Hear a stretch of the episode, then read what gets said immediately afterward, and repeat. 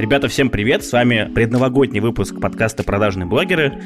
Сегодня он не совсем обычный, потому что в гости к нам пришел Александр Круглов. Вы его наверняка знаете, да мне кажется, что большинство ребят, которые работают там в digital е, в рекламе, в пиаре, в маркетинге, они его знают.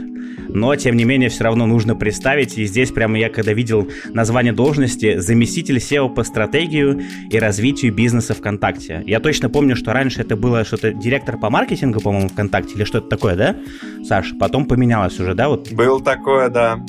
Да. Мы, соответственно, для Саши составили большой список вопросов, которые нас интересуют относительно ВК, относительно того, как он развивается, что его ждет, и в том числе собрали вопросы от вас. Они появятся в конце подкаста. Предлагаю начинать потихонечку, потому что выпуск получится, как мне кажется, очень большим и насыщенным. Ребят, и здесь нужно сделать важное объяснение, так скажем, да, потому что, как вы знаете, у нас, как правило, записывается подкаст на 2-2,5 часа, но это был первый раз, когда мы записывали подкаст больше трех с половиной часов. И на самом-то деле, если бы Сашу в какой-то момент просто уже родственники не стали отрывать от диалога, мы бы продолжали бесконечно долго, как мне кажется, и могли бы обсуждать вообще все, что угодно, и более того, все подряд. Потому что Саша, как человек, который погружен так или иначе практически во все процессы и в свое время проходил через абсолютно все отделы, понимает, ну, очень во многих вещах. И нам, естественно, было максимально это интересно услышать, э, его мнение, его позицию и его ответы в том числе. Поэтому мы приняли решение, что эти три с половиной часа мы разделим на два выпуска. И это будут два новогодних выпуска. Один предновогодний, который непосредственно вы сейчас будете слушать. И второй выйдет, наверное, как бонус он выйдет не через две недели, а возможно даже чуть пораньше, то есть во время новогодних праздников. Это будут два выпуска примерно по полтора часа, возможно даже чуть больше. И поверьте, диалог был настолько живым и настоящим, что вырезать там было практически нечего. Поэтому надеюсь, что вам это все понравится. Это наш первый опыт загрузки именно таких длинных выпусков подкаста. Я точно знаю, что у нас есть аудитория, которая любит длинные выпуски, и если смотреть на удержание аудитории по статистике, порядка, по-моему, если не ошибаюсь, 65 или даже 75% людей, которые включили плей на первой минуте, они дослушают э, выпуск до конца. Поэтому надеюсь, что общая статистика из этих выпусков не просядет, да и в целом-то, честно говоря, пофиг, потому что, повторюсь, нам с Лешей показалось, что это был супер крутой, настоящий и живой диалог. Такое вот небольшое объяснение. Поехали, можно начинать.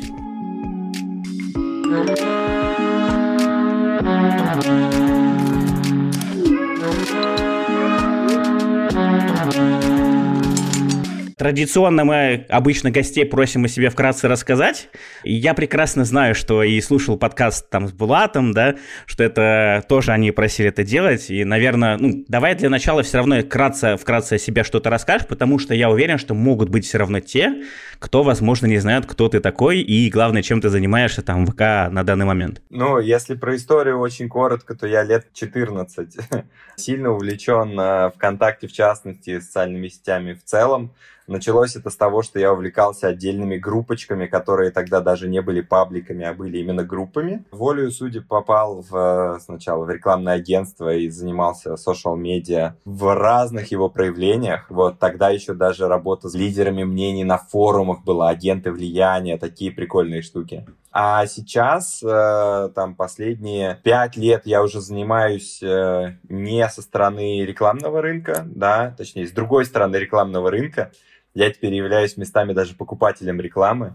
И сейчас, э, собственно, отвечаю за, ну, действительно, за, за то, как нам в долгосрочной перспективе быть успешными, популярными и востребованными, нам как платформе ВКонтакте, как нам построить хорошие бизнес-отношения с коллегами внутри Mail.ru Group и вообще по рынку. Ну и в частности, да, я все еще курирую команду маркетинга, а, но туда мы ищем нового директора по маркетингу, вот кажется нашли, и в новом году расскажем о новых назначениях. Ну то есть, по сути, ты такой человек, который прошел вот путь становления ВК, так скажем, ну когда вот паблики появились, да, все остальное, там на себе это все познал и знал вот этот момент, когда было бурное развитие пабликов, потом их монетизация, монетизация, там, да, вот условно, и вот это все остальное, да.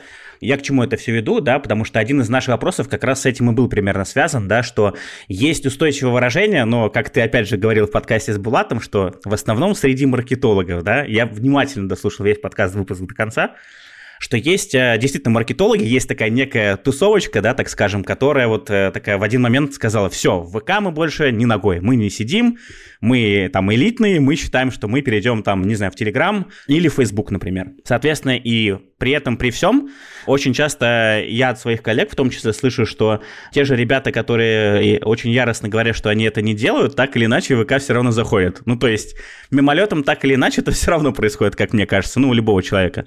Как ты считаешь, на твой взгляд, есть ли все равно у каждой из соцсетей момент вот этого период бурного развития, да, вот когда он только начинает развиваться, набирает популярность, как там, ну, с ВК, по сути, было там в шестых, восьмых, десятых годах, да, потом идет уже более замедленный рост, то есть когда это это начинает обрастать соцсеть там новыми функциями, инструментами, там теми же сообществами, их монетизацией, то есть приходят новые админы, которые на этом зарабатывают и все остальное. И потом все равно так или иначе, как мне кажется, у любой соцсети все равно же начинается какой-то период стагнации, правильно? И вот э, как ты считаешь, на каком этапе сейчас находится ВКонтакте? Потому что, как я уже сказал, среди вот, э, так скажем, digital-тусовки все равно есть примерно такое понимание, да, что ВК сейчас стагнирует, там ничего нового не происходит, и вот. Слушай, да, но есть же это знаменитая гипотеза про там early adopters, early majority и так далее. И, конечно, ВКонтакте сейчас уже в периоде, когда плюс-минус все возможности, которые могли появиться, появились, вся аудитория, которая могла появиться, появилась. Конечно, есть часть аудитории, которая всегда такая, блин, хотим что-то нового, хотим поразвлекаться, поэкспериментировать и так далее. И я бы сказал, что ВКонтакте сейчас э, на том этапе, который называется английским словом commodity или, не знаю, utility.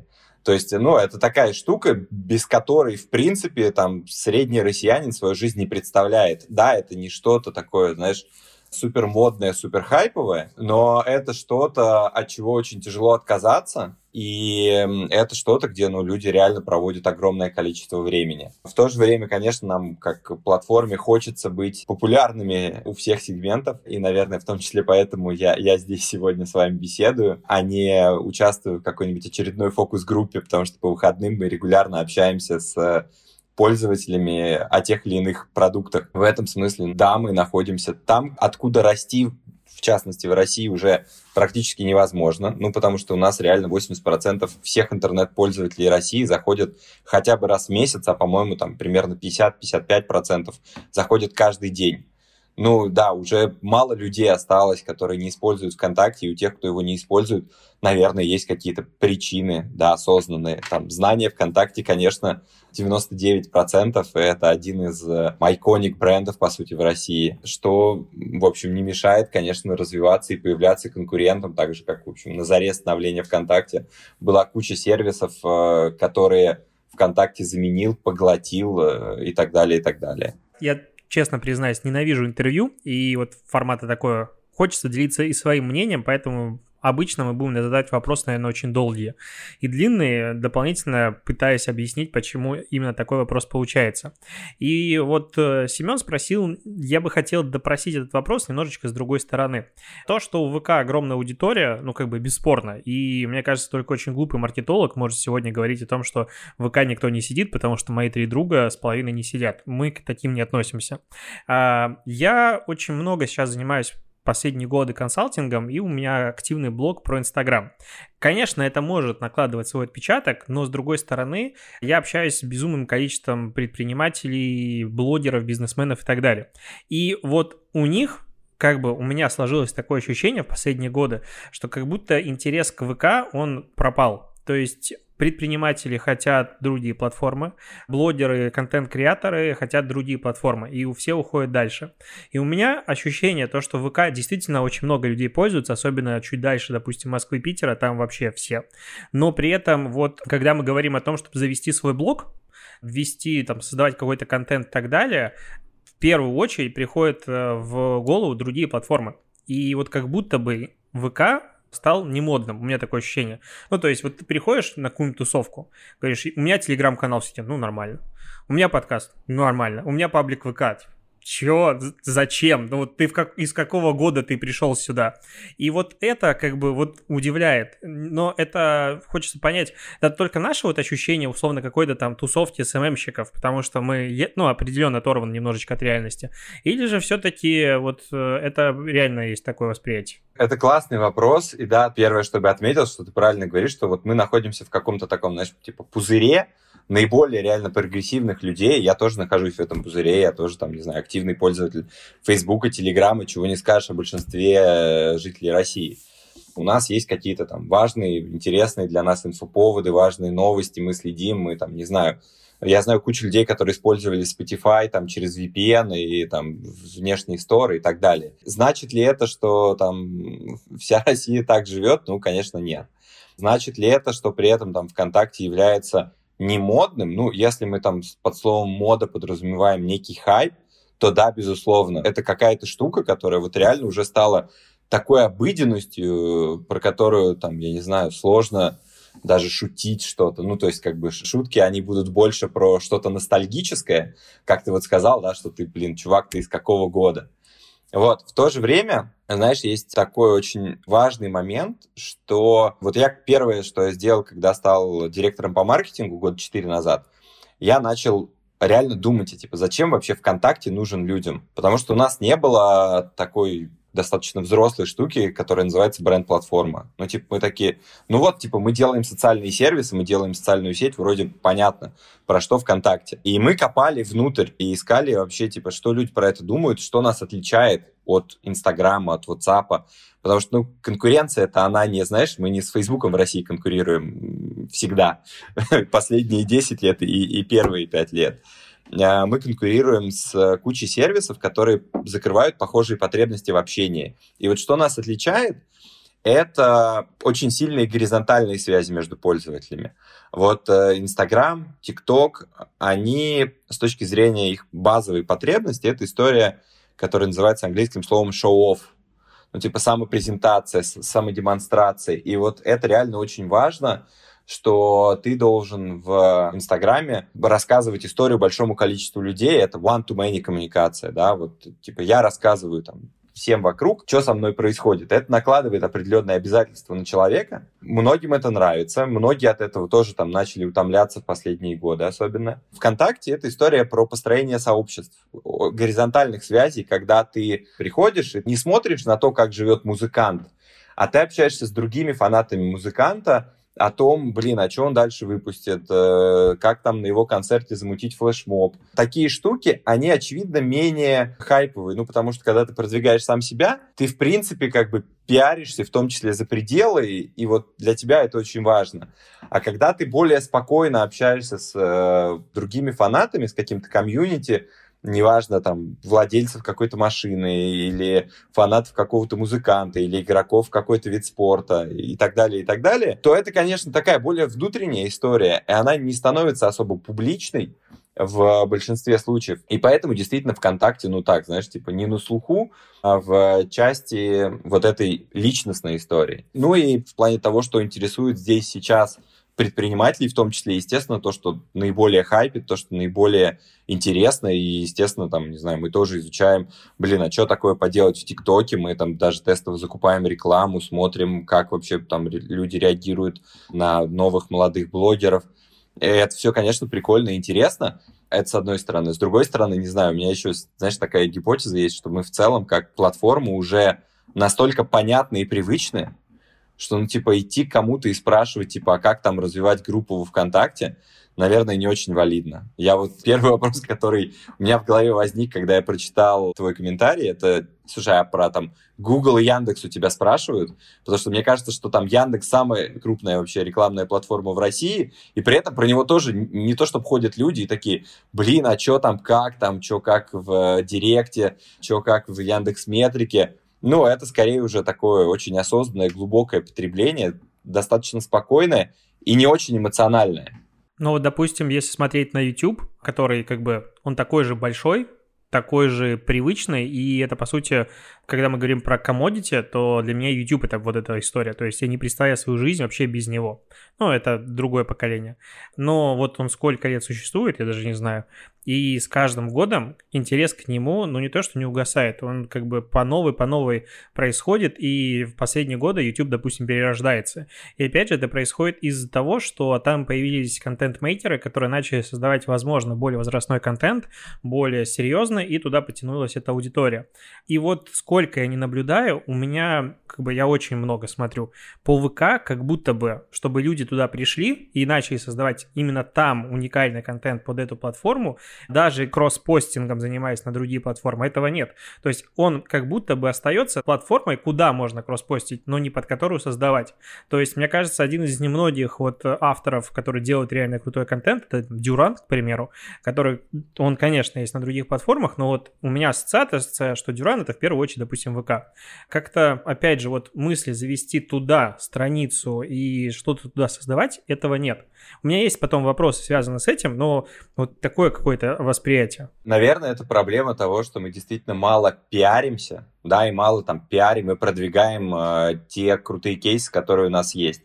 Но вот, не знаю, из э, крутых ребят, которые есть эксклюзивно, для которых ВК первичен, и про которых ты сто процентов знаешь, это ребята из творческого объединения Микс, которые, ну, из последнего, то, что прогремело, это «Северный Человек-паук», да, или «Человек-паук из Сибири», как-то так работа называлась. Это штука, которая широко разошлась в Твиттере, там, на наших любимых ти-журналах VC и прочем. Но окей, но вы точно должны знать историю про экзистенциальный Google. Вот это эти же ребята делали когда, типа, поисковая строчка Гугла на фоне серых э, заборов России, там, не заборов, вообще серых пейзажей России.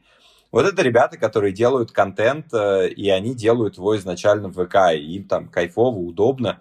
И на самом деле таких примеров достаточно много, но просто опять-таки, поскольку это люди, которые не себя выпячивают, да, а там у них первичное это их творчество, на мой взгляд, то и, соответственно, получается, что вот типа все эту картиночку видели, а то, что она из ВКонтакте, то, что она связана с ВКонтакте, ну, про это как-то не говорят. Или еще более простой пример. Очевидно, что человек года 2020 в России — это Моргенштерн. И при этом, ну, также, в общем, для всей музыкальной тусовки очевидно, что это чувак, который, ну, из ВК, от ВК, и вот очевидно связан с ВК. И при этом, ну, не знаю, наверное, реально у нас есть э, то, над чем нам можно и нужно поработать, это то, чтобы люди лучше понимали, про то, что тот или иной автор, он, в общем, является детищем комьюнити внутри ВКонтакте. Не ВКонтакте, как социальной сети. Я, знаешь, там к Моргенштерну руку не приложил ни в каком месте.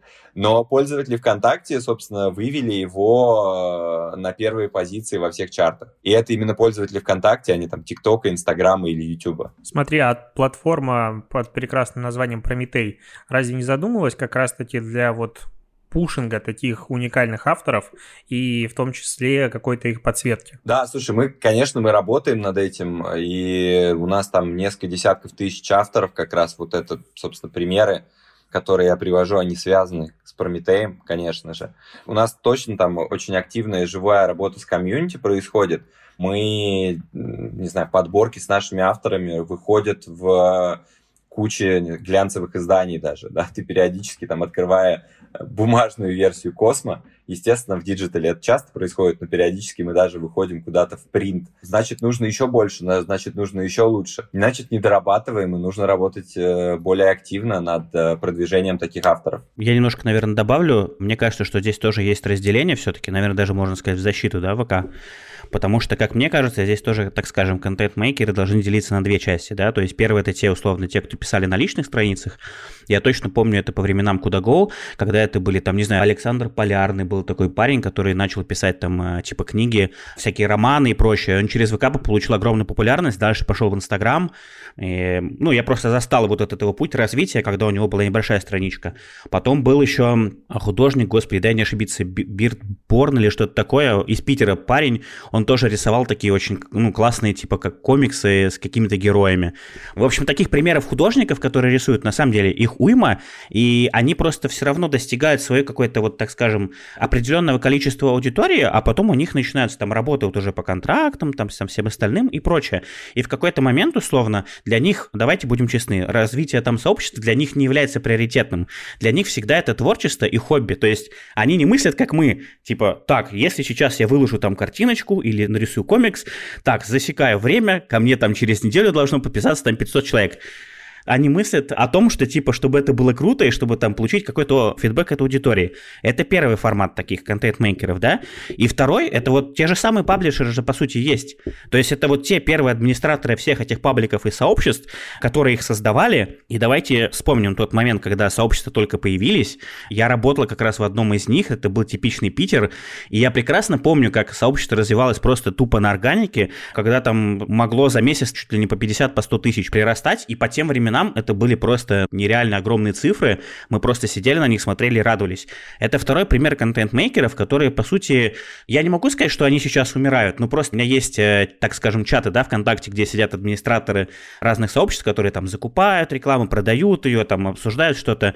Многим просто не нравится тот уровень, так скажем, да, дохода, потому что они привыкли там до введения РСВК получать одну сумму, да, и когда, естественно, их, ну, с одной стороны, стали делать как будто для них удобнее, естественно, это все восприняли в штыки, доходы их типа начали падать, и, естественно, многие после этого стали уходить там на сторонние площадки, там, не знаю, Telegram тот же, или тот же Дзен. То есть я даже очень часто слышу, так скажем, от э, вот именно паблишеров, да, контент-мейкеров, они говорят, что почему мы уходим? Они говорят, мы уходим, потому что мы пришли в Телеграм, мы там раскачали за там в 10 раз меньшие деньги там этот канал и продаем рекламу в 10 раз дороже, чем ВК. Типа, зачем нам складывать силы ВКонтакте, если доход оттуда, ну, отдача маленькая, то есть они мыслят чисто как, ну, по-бизнесовому, по сути. Я и говорю к тому, что, да, здесь те же вот контент-мейкеры, так скажем, они делятся на два типа. Те, кто делает это для творчества, и те, кто делает это это исключительно для заработка. Вот и все. Я при этом, кстати, по поводу вторых, которые делают это для заработка, отмечу, что, конечно, они такие профессиональные, скажем так, контент-мейкеры,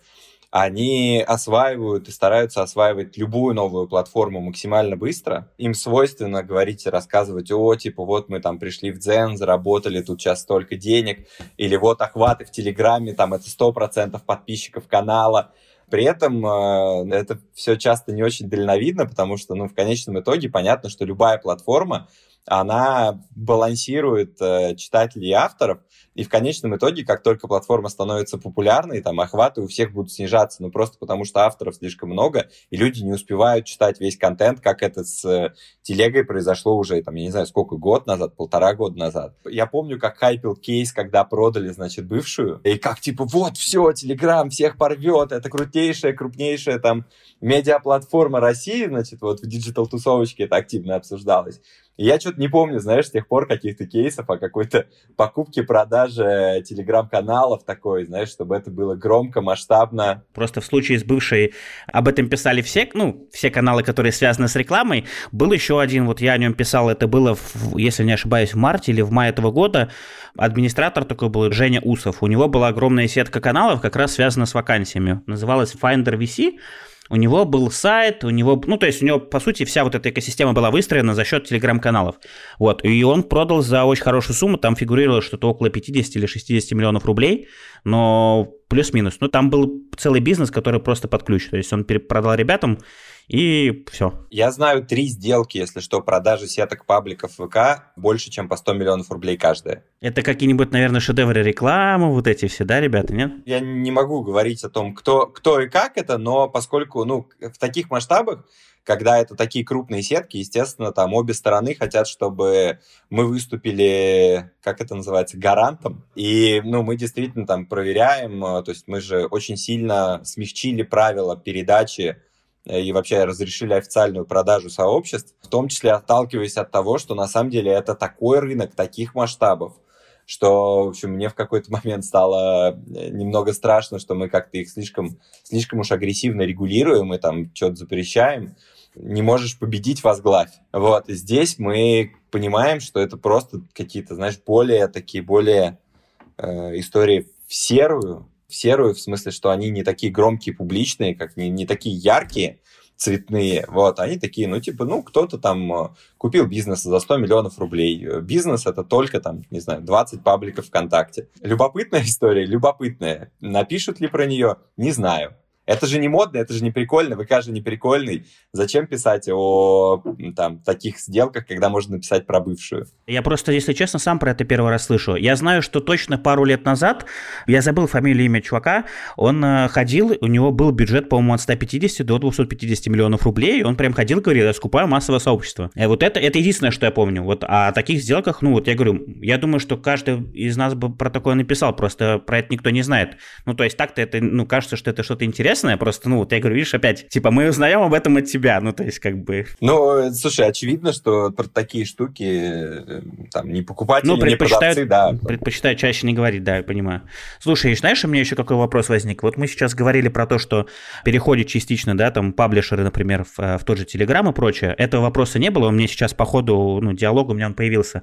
У нас же есть Zen. И они сейчас прям очень сильно в этом плане растут. Ну, то есть, они же мне присылают периодически статистику по авторам, по тому, как они прирастают, и ты смотришь, и кажется, что, типа, ощущение, если честно, что часть каких-то функций они просто берут и копируют с вас. То есть, из последнего, допустим, то, что на последней Zen пятнице смотрел, они мне присылают пресс-релиз, я читаю, там написано, у нас появятся предложенные новости. Я говорю, подождите, ну, типа, это же было в ВК. Ну, как так? Я говорю, типа, как вы можете это подавать как что-то уникальное, если в ВКшке это было... Нет, это, типа, уникально. Я говорю, ну, ладно, хорошо. Вот что ты думаешь, реально ли есть такая вот, ну, может быть, у вас есть какое-то вот видение или представление, есть ли какой-то отток именно людей, которые уходят в дзен именно, например, для заработка, например? Это, конечно, все крайне интересно, потому что я, читая какие-то статьи авторов про любые платформы, 90% того, что я читаю, оно про негатив. Дзен мало платит, в Телеграме упали охваты, ВКонтакте, ну мы обсудили уже там, что, что там с того ВКонтакте, господи.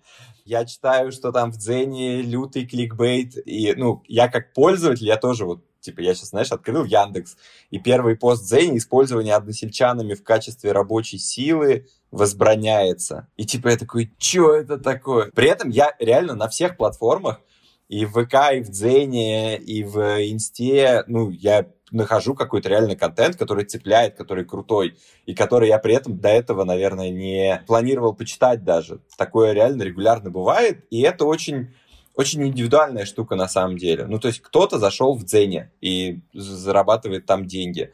Кто-то, несмотря на немодность и неприкольность такую, значит, не медийность, скажем так, продолжает зарабатывать огромные деньги внутри ВКонтакте. Мы, если что, продолжаем э, быть э, одной из очень немногих платформ, которые делятся доходом, да, там, по сути, в России, вот в таком, в прямом виде, это мы и YouTube потому что у Дзена немножко другая система монетизации авторов, насколько я знаю. Типа мы платим больше миллиарда рублей в год авторам. И это только такой, знаешь, типа 100% белый рынок, который через нас проходит. Ну, я уверен, что пока и еще, знаешь, ближайшие 3-4 года, мне кажется, рынок будет расти совокупно ну, как, знаешь, типа, как сотовыми операторами там 10 лет назад. Вот там, да, понятно, последние три года у сотовых операторов количество абонентов совокупное не растет, просто потому что не может расти, потому что, ну, все уже вот э, имеют по несколько симок. А в плане авторов и читателей, мне кажется, что все еще достаточно нового времени у людей, и условно там и мы, и Дзен, и другие крупные игроки, они отъедают э, активность у таких, знаешь, типа микроигроков, типа форумов каких-нибудь, вот э, каких-то локальных СМИ, которые все еще живы, которые какое-то количество людей читают. Слушай, ребят, это удивительно, но я знаю людей, которые читают газеты в 2020. И я уверен, что будут люди, которые в 2021 будут читать газеты.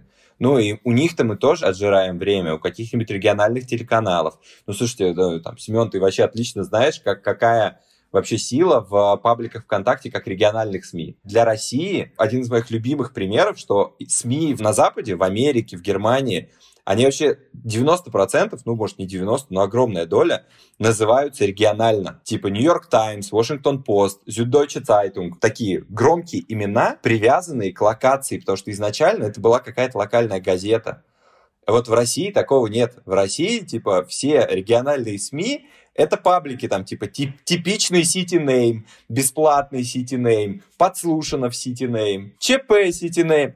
Реально мы, когда смотрим на статистику таких пабликов, это какое-то безумие, потому что там по многим городам 50% города каждый день заходит в этот паблик читать новости.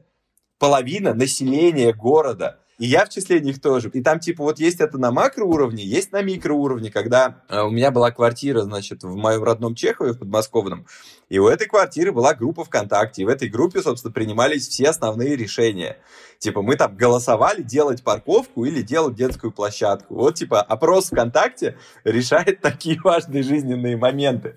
И в этом смысле, если есть очень маленькое количество таких массовых примеров, когда комьюнити живут не внутри ВКонтакте. Вот я знаю два таких очень хорошо известных, я уверен, всем слушателям этого подкаста. Первое, это, собственно, Digital Тусовочка, которая мигрирует. Вот я это у Булата рассказывал и люблю. Да, реально, 10 лет назад значит, э, хоронили ВКонтакте через, э, я не помню, Live Journal. 8 лет назад через Twitter, 7 лет назад через Facebook, 5 лет назад снова через Твиттер, по-моему. Три года назад через Инстаграм. Сейчас через ТикТок. Ребята, хорошего, доброго здоровья всем платформам. Вот. Digital-тусовка при этом, да, она мигрирует постоянно. А второй очень понятный пример – это сообщество мамочек, которые вот типа они комьюнити, они очень устойчивые, и они живут в WhatsApp, и вот лично для меня такой огромный челлендж перетащить мамские чатики во ВКонтакте, потому что я уверен, что им будет сильно комфортней, потому что они тут могут и денежными переводами, встроенными прям в мессенджер на шторы сдать, и опросы у нас прекрасные, восхитительные. Короче, ну, надо поработать над э, чатами ВКонтакте, опять-таки, это не популярная, это не медийная тема, ну, типа мамочки и мамочки, ну, чаты и чаты, как бы, да, это не что-то, про что будут писать э, э, журналисты, но для нас, с точки зрения вот паттерна использования, это реально важная штука. А все остальные сообщества, если вот ты будешь думать про какие-нибудь устойчивые э, группы, э, баскетбольная команда, фанаты Спартака, владельцы каких-то машин, они реально там в 80% случаев будут в ВК. И вот это такая действительно уникальная, на самом деле, в мировом масштабе э, культура. И я смотрел, любопытно, что год назад, по-моему, или полтора года назад, в общем, уже сильно после того, как мы сделали бренд-платформу, Facebook начал позиционироваться в сторону группочек. Они даже рекламную кампанию в Америке проводили. И вот они начали развивать тему сообществ. И в Европе они активно ее промят, и даже в наружке. Да, да, да. Вот, и это, ну, в общем, круто, логично, понятно. В Америке же, в принципе, тема с комьюнитис, она вообще, типа, основополагающая. То есть там все идет снизу вверх. У тебя есть комьюнити твоей улицы, комьюнити твоего города, и ты к ним очень сильно привязан. В России это сильно меньше выражено, но при этом, на самом деле, у этого очень глубинный инсайт, что ну, человек все-таки животное социальное. И ему очень важно иметь вот эти социальные связи, и благодаря ВКонтакте они у него появляются. Вот ты сейчас сказал про группы района и всего остального. Вот я просто по своему примеру, э, я в какой-то момент в ВК отписался практически от всех групп. Я остался в группе своего района, и вот в группе как раз ДТП ЧП Петербург, просто чтобы заходить и вот видеть, э, какие аварии там происходят, ну, чтобы туда, не дай бог, не сунуться в пробку. Не и я реально, вот эти две группы, блин, помимо там РМ еще, я каждый день захожу и чекаю все вот эти новые посты. Причем самое, что интересно, у них есть аналоги, ну, они омниканальные, да, есть в Инстаграме, там есть в Телеграме, есть на Ютубе, но я все равно каждый день захожу почему-то именно в ВК, и почему-то именно в ВК вот эту ленту листаю. Да, ребят, и самое главное, что мы хотели с Лешей сказать, что этот выпуск получился партнерским. Да-да, вы не ошиблись, и вам не послышалось. И нет, мы не продались, хотя мы и называемся продажные блогеры. Но раз такое поступило предложение от ребят, мы подумали и сказали, почему бы им не воспользоваться, тем более, что у нас была возможность задать практически любой вопрос. Понятное дело, что какие-то вопросы мы все равно предварительно показали, просто чтобы человек понимал, да, в каком векторе будет развиваться беседа. Но так получилось, что по ходу записи подкаста у нас все равно пошло все не туда, и некоторые темы мы обсуждали, которые в итоговый список вопросов не вошли от слова совсем. И как нам кажется с Лешей, тем интереснее. Поэтому такая вот нативная интеграция, точнее спонсорский выпуск, а точнее даже целых два. Надеемся, что вам понравится. Ты сказал, что есть вот эта некая digital-тусовочка, да, которая отделяется и уходит постоянно. И эту же мысль, помню, ты транслировал у Булата, но я просто в какой-то момент подумал, да, digital-тусовочка, она же в какой-то мере, она чаще более прогрессивная, чем большая часть digital, айтишники, там, допустим, дизайнеры, пиарщики, там, журналисты, да, вот эта вот вся аудитория, так скажем, да, она чаще более прогрессивная, чем все окружающее нас, э, там, население и все прочее. И, как правило, они как раз-таки становятся, так скажем, первопроходцами в чем-то новом, да, вот что-то там меняют и прочее. И когда они уходят куда-то, отделяясь, так или иначе, к ним потом постепенно эта аудитория вокруг начинает так или иначе обрастать. У меня в голове все равно мысль какая-то, что все равно же рано или поздно может так произойти, что вот отток, например, из ВК какой-то все равно начнется. Может ли такое быть или нет? Конечно, может. Ну, было бы глупо сказать, что нет, слушай, чувак, ни при каких условиях ВКонтакте не может терять аудиторию. Ну, нет, конечно же, может в теории такое произойти. Но вот реально практика 10 лет, вот я, слушай, искренне, типа 10 лет я слушаю как минимум два раза в месяц про то, что типа ВКонтакте умирает, загнивает, э, снижается активность аудитории, и это подтверждают еще какими-то графиками типа лайф интернета, который, блин, кто в последние три года, значит, люди, смотрящие на лайф интернет, меня сильно пугают. Как-то так получается, что, что мы продолжаем расти, тем не менее, да, и что, ну, как-то оно вот развивается, и пока, правда, места, на мой взгляд, хватает всем. То есть реально приходит ТикТок, типа у него хорошие показатели по времени, реально крутые. Но он при этом не отжирает активность ВКонтакте. Активность ВКонтакте от появления ТикТока не снизилась. И вот, ну, как это объяснить, как там это стратегически проанализировать, это хороший вопрос. Пока вот в прикладном режиме, ну, я не вижу каких-то предпосылок, знаешь, для того, чтобы ВКонтакте там через три года перестал быть, э, ну, давай использовать слово актуальным. То есть вот ВКонтакте реально актуален для огромного количества людей. И, как то знаешь, смешно, но мы часто говорим там, про то, что вот, типа, есть такая Москва, и вот, типа, Москва там сидит в Фейсбуке или в Телеграме, что-нибудь такое. А так, ты знаешь, Москва тоже, мягко говоря, неоднородна. И там, не знаю, каких-нибудь э, московских врачей сообщества ВКонтакте превалируют над э, сообществами, где бы то ни было еще, и они реально там общаются. И вот, э, ну, есть реально этот э, наш пузырь диджитальный, в котором нам кажется, что самый популярный мессенджер — это Telegram, а на втором месте Slack. А типа WhatsApp это какая-то такая шляпа, которой невозможно пользоваться, и как люди вообще с этим живут.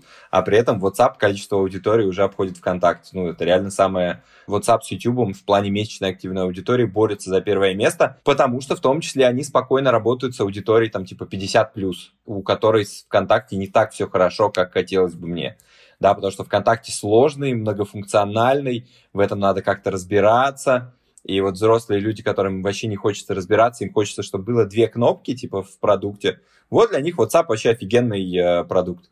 Что там, какие интеграции с джирами, да, и прочими сервисами. Типа, вот я могу тут тыкнуть, фотоньку отправить, и все, и, типа, э, супер. И мы там, знаешь, технологически ребята парятся про скорость загрузки, количество фото. Вот мы недавно сняли избавились от древнего легаси, что можно не больше 10 фотографий к э, сообщению прикреплять. Э, какое-то древнее ограничение, от которого давно надо было избавиться. Вот мы сейчас это сделали. Но по большому счету, знаешь, типа людям пофигу, потому что они отправляют там одну фоточку, и 99,9% сценариев, как бы, они покрывались старым ограничением в 10 фоточек, но, да, в то же время, там, знаешь, тот же WhatsApp, который позволяет, в принципе, тебе выбрать произвольное количество фотографий, вот для простого человека он хорош этим, чуть-чуть упрощает жизнь. И здесь очень важно балансировать э, между такой, типа, не знаю, хайповостью, медийностью, условно, э, реальным качеством продукта и тем, что ты очень хорошо понимаешь вообще, какую потребность ты у человека закрываешь, на что ты должен давить. Потому что, ну, вот, Telegram э, давит очень сильно на потребность в безопасности. Это такая очень, тоже очень глубинная потребность человека очень низкоуровневая, в общем-то, на уровне инстинктов, когда тебе говорят, что здесь безопасно, ты такой, о, хорошо, классно. Вот. Но может ли он этим обогнать э, WhatsApp э, в мире и в России? Это прям сложный вопрос такой, знаешь. Э, в общем, фичи, к сожалению, на мой взгляд, далеко не всегда решают.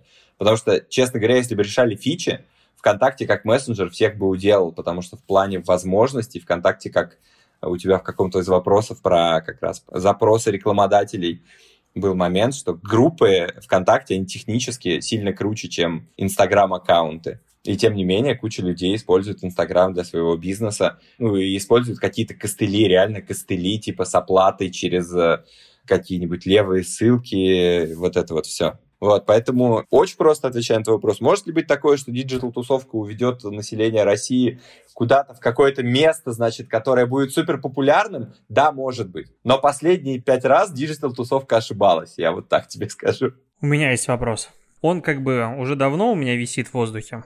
и он по поводу наших всех прошлых, по сути, обсуждений, у меня их два таких очень важных, задам первый. По поводу органических охватов. Я как бы человек, который очень сильно верит в статистику, так как каким-то образом в меня влетает очень много нытья по поводу падения ежедневного, еженедельного охватов в Инстаграм, я прекрасно понимаю как бы разницу между тем, что говорят люди, и реальностью, которая как бы существует. Поэтому в Инстаграме охваты хоронят последние два года с стабильностью раз в месяц, в ВК как бы происходит такая же аналогия. Но, анализируя большое количество профилей в Инстаграм, можно, ну, я могу смело утверждать, том, что нормальный средний органический охват только по базе подписчиков, он равен процентам 30, плюс-минус. Там, если блогер, у него может быть доходить до 60% стабильных охватов. Если там бизнес, 20, 30, 40 в пределе. Ты очень много говорил про комьюнити. То, что вот люди приходят общаться и все остальное. Семен говорил о том, что он заходит в группы смотреть, потреблять контент. Но при этом, в моем понимании, лента новостей должна контент группы, которая мне интересна, подкидывать в первую очередь, чтобы мне не приходилось заходить как бы в сами группы. И здесь уже есть какая-то как будто неправильность в моем понимания. И вопрос в чем? Я читаю очень много ребят по поводу ВК, смотрю по поводу охватов ВК, много работал с группами брендов ВК и так далее. Охваты органические ВК рядом не стояли с теми, которые есть сейчас именно по базе подписчиков с инстой. Да, могут добавляться какие-то вирусные, там они как такие, не знаю, прилив выбрасывают какую-то нечисть тебе в комментарии. Но вот именно стабильная органика – то есть я не могу никому утверждать, что охват в ВК может быть там на уровне 30% от аудитории. И вопрос как бы здесь, почему так? Можно сказать, что очень много людей постит контент, но я как бы скептично настроен. Можно сказать, что люди подписаны большое количество пабликов, но тогда ваша задача как ВК, как мне кажется, сделать так, чтобы хороший контент находил дорожку. Но охватов нет. Охватов нет, значит, как бы нет монетизации этих охватов, нет желания публиковать туда контент и так далее и тому подобное. Почему так? Я, знаешь, вот прямо сейчас параллельно, значит, с окошком в Zoom листаю ленту сообщества «Русский маркетинг». Есть такой э, паблик ВКонтакте. Может, вы слышали? Не слышал, да, я зайду ну, посмотрю. Вот, да, зайди посмотри. Интересная штука. На него подписано 60 тысяч человек. И в среднем его посты набирают 20-30 тысяч просмотров. Блин, на этом строилась моя теория защиты в ВКонтакте. Ну, тут у меня вопрос, какая процент из этих людей подписан, а какая часть вируса? Слушай, а какая, вот э, ты серьезно считаешь, что в 2021 году это важно? Да. А какая часть просмотров роликов Дудя происходит от его подписчиков? Роликов, я не знаю. С контентом, я когда смотрю, допустим, на контент в том же Инстаграм, ВК и так далее, есть э, ядровая аудитория органическая, вот твое комьюнити. У него, допустим, в Инстаграм яр может доходить рич, а, там 10-20%. Если мы подключаем вирусные охваты, яр рич может быть вирусного охвата меньше 1%. То есть очень сильно отличается как раз-таки реакция потребления, глубина потребления того сложного контента, чего-то подобного. И если мы говорим про аудиторию создателей контента для монетизации этого контента, то и продавать эти охваты намного сложнее. Тем более не можешь ими управлять. То есть сегодня зашло, завтра не зашло. Во-первых, на мой взгляд, в реально в 2020, 2021, 2022 году э, история с фактом подписки, она абсолютно вторична. Потому что, не знаю, есть реально куча сообществ, контент которых я регулярно получаю ВКонтакте, себе в ленту, не будучи подписанным на них. Ну, потому что их лайкают мои друзья или там алгоритм сам мне их подбрасывает. В целом то же самое работает для Инстаграма, Ютуба и для всех платформ. Ну, типа контент из рекомендаций, контент из твоей ленты очень сильно перемешиваются, потому что некое сообщество, да, если оно реально там устойчивое, если тебе интересен его контент, он по-любому будет у тебя в ленте. При этом у тебя в ленте, естественно, будет, не знаю, сообщество может выпустить 50 постов в день, и мы не забьем твою ленту только новостями этого сообщества. Скорее всего, тебе интересно, ну, немножко по-разному посмотреть на это, а если тебе интересно это конкретное сообщество, ты зайдешь в него, ну, там, не знаю, плюс-минус ты можешь, э, если ты фанат какой-нибудь футбольной, э, футбольного клуба, тебе там, не знаю, 3-4 поста в неделю от этого клуба окей. А в день, когда происходит игра, тебе нужно там типа 100 постов про, э, про клуб. И поэтому ты будешь заходить внутрь сообществ. И так всегда будет работать. Ну, на мой взгляд, это, это совершенно нормальная и правильная история. И в плане engagement, ну, да, там, не знаю, какие-то публикации вызывают обсуждение в комментариях, какие-то публикации там супер лайкаются, и при этом, ну, если брать какие-то, знаешь, такие более базовые примитивные алгоритмы, там, кто на что подписан, кто что лайкает, то побеждает э, юмор и побеждают мемы, и типа вот в целом, если вот так на это смотреть, то э, можно вообще весь контент из ВК вычистить, оставить мемы по такой логике, потому что они набирают наибольший engagement rate, и там типа паблики с мемами э, набирают наибольшее количество лайков. Но объективно же мы понимаем, что, ну, на самом деле это немножко по-другому устроено, да, там развлечение, важная часть жизни человека, но оно не должно быть самоцелью, и человек, заходя в ленту ВКонтакте, он хочет не просто там, знаешь, типа, подеградировать, да, он хочет отдохнуть, но этот отдых запросто для него может быть э, той самой сменой деятельности, которая известна в русской пословице. И, типа, почитать посты, знаешь, какого-нибудь сообщества, типа, маркетинг и реклама. Я вот подписан на такое сообщество. И там просто публикуют всякие прикольные кейсы со всего мира, старые, новые, там, знаешь, эффект вот этой новизны, он там не важен. В то же время, как э, какое-нибудь, не знаю, сообщество РБК, значит, и сайт РБК, для них важно, что эта новость, вот она сегодняшняя, вот типа максимально актуальная. Поэтому, ну, в плане контента, органического охвата и так далее, все стараются балансировать и показывать тем людям, которые хотят получить этот контент, этот контент ровно в тот момент, когда это нужно. И поэтому, ну да, если ты смотришь на, знаешь, типа крупнейших представителей, если ты смотришь вот на эту верхушку, там, не знаю, паблики типа новая музыка, МДК, и вот все то, что в топе. Конечно, там не очень большие охваты, потому что комьюнити, вот это вот устойчивое, на больших масштабах оно размывается. И, ну, 10 миллионов человек не могут иметь такой, значит, прям яркий, одинаковый интерес. Ну да, плюс-минус там кто-то лайкнул, кто-то тоже лайкнул, что-то еще. И комьюнити, естественно, они в основном какие-то более маленькие, там, не знаю, есть э, крутые там сообщества, у которых число просмотров на пост больше, чем число их подписчиков стабильно. Ну, просто потому что их контент от этих сообществ реально люди хотят каждый день потреблять. Вот. И то же самое в Инстаграме в обратную сторону. Я вот специально попросил э, ребят, которые у нас со звездами работают, собрать статистику чего как там с точки зрения органических охватов. Но мне кажется, ты все-таки, говоря про 30, 40, 50 процентов, преувеличиваешь, потому что большого количества паблишеров а охват органический, там 20 15%. И это тоже абсолютно нормально. Ну, источников контента в Инстаграме поменьше, чем ВКонтакте, просто потому что это более молодая площадка. Я думаю, там через 2-3 года плюс-минус все сравняется. Ну вот на, слушайте, на примере Телеграма мы все могли наблюдать это, на примере Телеграм-каналов то, как быстро у них срезался органический охват. Хотя количество телеграм-каналов, очевидно, там, я не знаю, в тысячи раз в России меньше, чем количество активных пабликов ВКонтакте. По поводу органических охватов. Получается, что у ВК, ну, как бы по логике, у небольших сообществ с охватами органическими все как бы ок, разделение на вирусные, невирусные, условно говоря, ну, они не так сильно важны, и э, у ВК с охватами в данный момент все хуже, чем у других платформ, просто потому что здесь больше паблишеров контента и, возможно, сообщество древнее, ну, как бы по такой логике. Да, ну, банально, слушай, в сообществе, как бы в том же МДК, который как сообщество существует, сколько там, 7-8 лет, там огромное количество, естественно, аккаунтов, подписанных на страницу там уже не являются активными пользователями ВКонтакте по тем или иным причинам. Ну, как бы так бывает. Периодически напоминаю, что люди иногда умирают. Такое бывает. Вот, и мы недавно выкатили, кстати говоря, метку про умершего пользователя. А почему такое ужасное название? Страница умершего человека. Не знаю, как это нужно было назвать. Ну, не знаю, памятный статус, допустим, у Инстаграм звучит сильно приятнее. Страница умершего человека. Типа, ты зашел на кладбище умершего. То есть мне такое ощущение, что копирайтеры такие, вот тестовое название так напишем, потом, а, согласовали. Мы стараемся максимально всегда называть вещи так, чтобы они были понятными. Покойник. ну, тогда как бы более понятно. Да, онлайн-могила будет, да, какая-нибудь, да, еще написано? Не знаю, не знаю, не знаю, ребят, сложно. Я подумаю, как чего должно быть, не должно быть. Э, может быть, да, действительно, можно какую-то более деликатную, что ли, формулировку взять. Э, ну, такую взяли.